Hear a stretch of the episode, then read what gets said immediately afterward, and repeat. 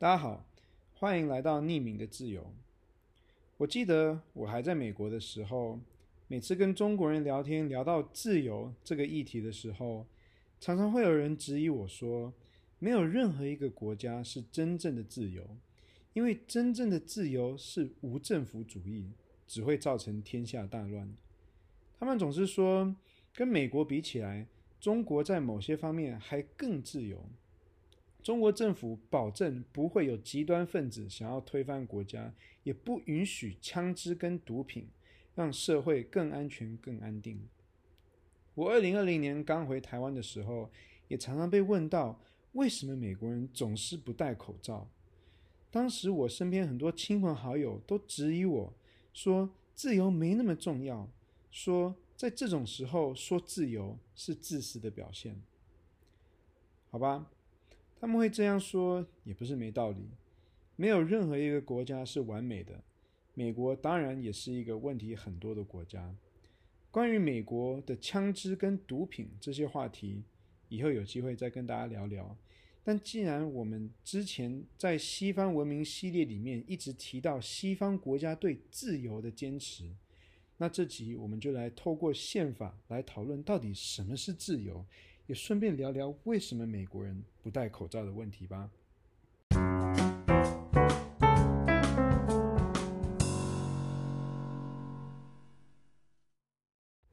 说到民主 （democracy） 这个观念，很多人会想到古希腊的雅典城邦。早在西元前五百多年前，雅典就有施行民主投票制的系统，让雅典人民可以直接参与政治。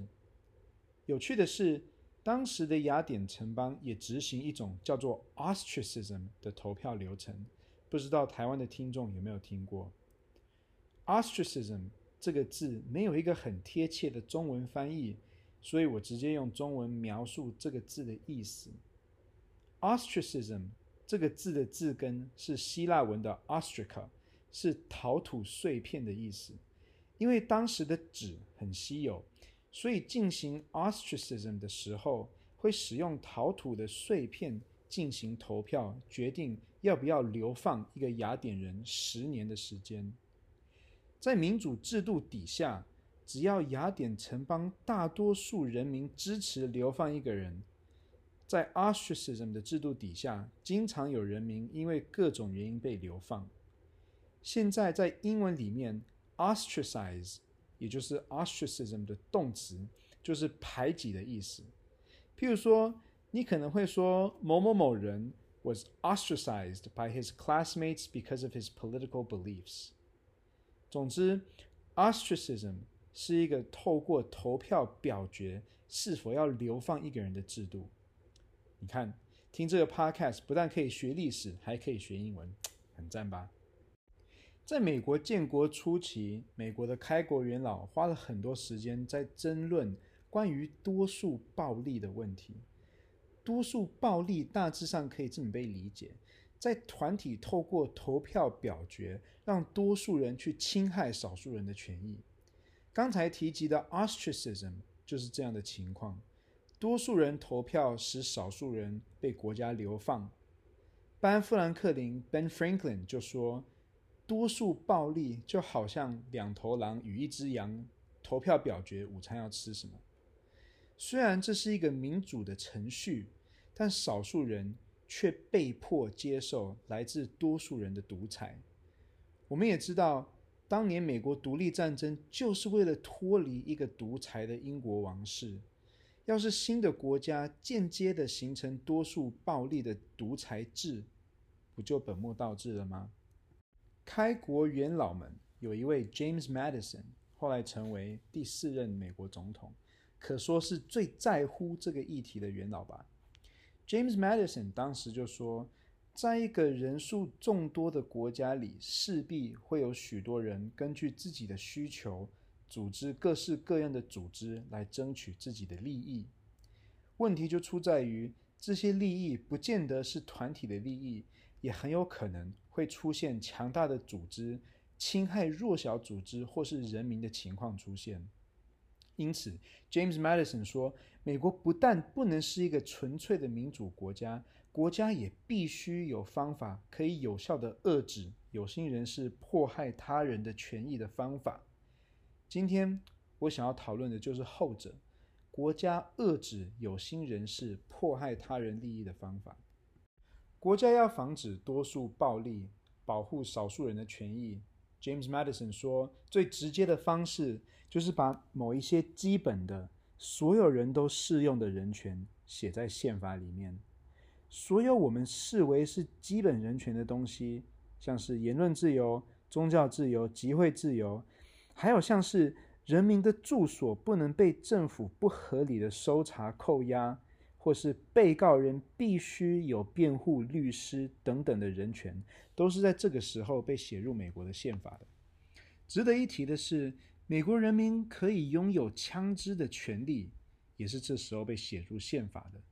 关于美国枪支的问题，以后有机会再跟大家讨论。总而言之，宪法身为美国最高的法律。因此，不得有任何法律，不管是联邦法还是州法，抵触宪法。这么一来，如果两头狼跟一只羊要投票表决晚餐吃什么，羊的权利就不会被多数的狼侵害，因为羊的基本人权胜过于任何投票可以表决的结果。这么做，为的就是要保护开国元老们视为所有人都应该有的基本人权。宪法身为美国最高的法律，也代表它是美国最重要的基础价值观。日后类似的观念也都纷纷被写入西方各个文明的宪法里面，台湾也不例外。我在美国的时候，每次跟我的中国朋友们提到宪法的问题的时候，他们就势必会反驳我说，宪法也没有真的保护大家的自由。譬如说，宪法虽然说有言论自由，但是你在机场里面不能乱喊炸弹，也不能散播色情媒体。宪法虽然说有宗教自由，但是近亲不能因为宗教理由结婚。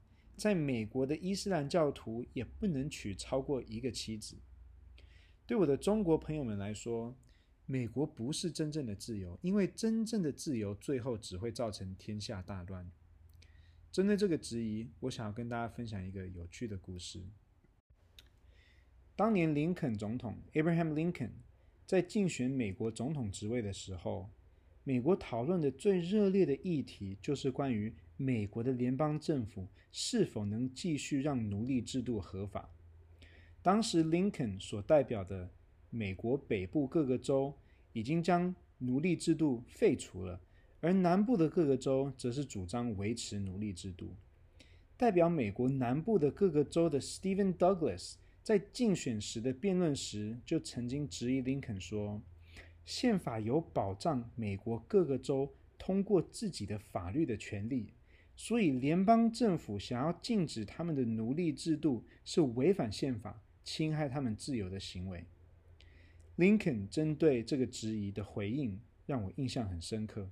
建议大家一定要铭记在心。林肯说：“任何人都有对着空气挥拳的自由，你爱怎么对空气挥拳，就可以对着空气挥拳。没有人，也没有任何法条会禁止你这么做，因为这是宪法保障的自由。但是，一旦你的拳头接触到路人，把别人打伤了，你就不再有权利乱挥拳了。”因为这样的行为就势必会侵害到别人的自由跟人权。这也就是说，人的自由一旦侵害到别人的自由，那就不再是宪法所保护的人权了。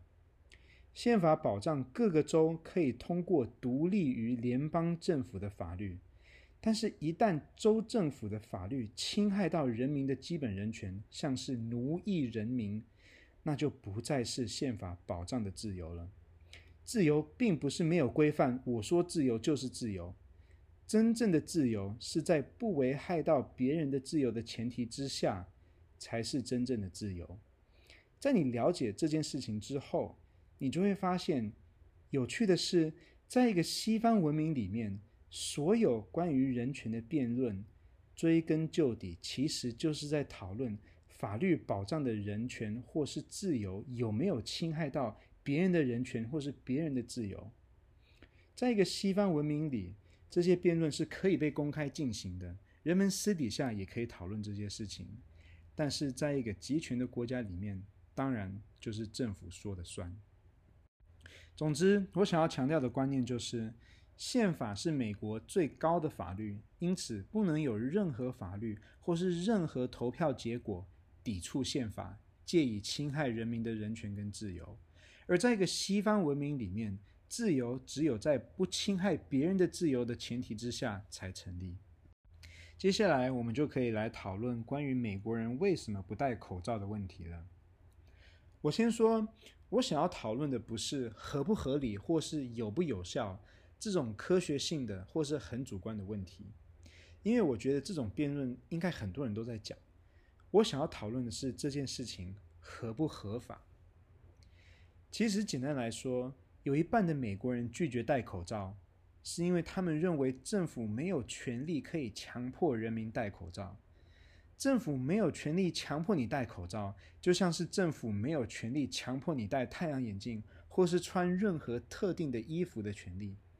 就连对疫情最谨慎的人都会承认，他们宁愿不需要戴口罩，因为戴口罩确实是一个很让人不舒服的事情。那既然它是一个会让人如此不舒服的事情，政府为什么有权利强迫你做你不想做的事情呢？也许你会说，疫情是非常时期，所以政府可以这么要求。当然，光是“非常时期”这个字眼的定义就有很多讨论空间。但很多人认为，即使是这种非常时期，宪法也仍然保护人的基本人权。宪法里面并没有说这些自由在什么什么什么时候就不算，宪法并没有说人民的自由在疫情的时候就不算，宪法里面保障的自由是超越任何其他法律的，就因为它是宪法。当然，对一半的美国人来说，这个理由就足够了，但我还是回应大部分的台湾人对这种说法的质疑吧。也许你会说，戴口罩也没什么大不了。配合就好，但在我看来，如果政府可以违背法律，强迫人民做他们不想做的事，人民也不反抗，只是乖乖配合，政府就可以强迫你做更多有的没有的事情。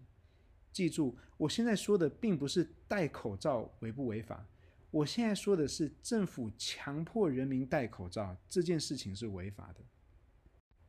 如果政府可以强迫你戴口罩，因为口罩可以降低传播几率，那政府可不可以强迫你戴两层口罩，三层好了，这样更安全？也许你会觉得很荒谬，但事实上，如果政府可以以防疫之名合理化一切行为，那政府的作为是没有底线的。如果政府可以以防疫之名强迫你戴口罩，那政府势必也可以强迫你在入境的时候，让你住防疫旅馆，不但像进了监狱一样限制你的行动十四天，还逼迫你要自掏腰包付防疫旅馆的钱。如果政府可以强迫你戴口罩，那政府势必也可以在你被验出阳性的时候把你强行带走，强迫你住在防疫旅馆。当然，房间的钱你也要自己出，会不会影响工作？根本不是政府的考量。要是你敢偷离开房间买个便当，政府当然有权利可以罚你一百万。政府如果可以强迫你戴口罩，政府势必也可以为了防疫而封城，不但限制所有居民的行动，还会毁掉许多人的生计。而事实上，这些事情除了政府强迫你要戴两层口罩以外，都有在台湾发生。难道真的有发生的这些事情？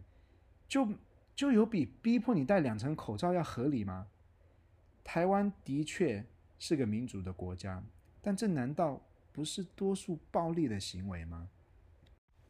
前阵子政府拟定要强迫人民携带疫苗接种证明，不然不允许人民去某些地方做某些事情。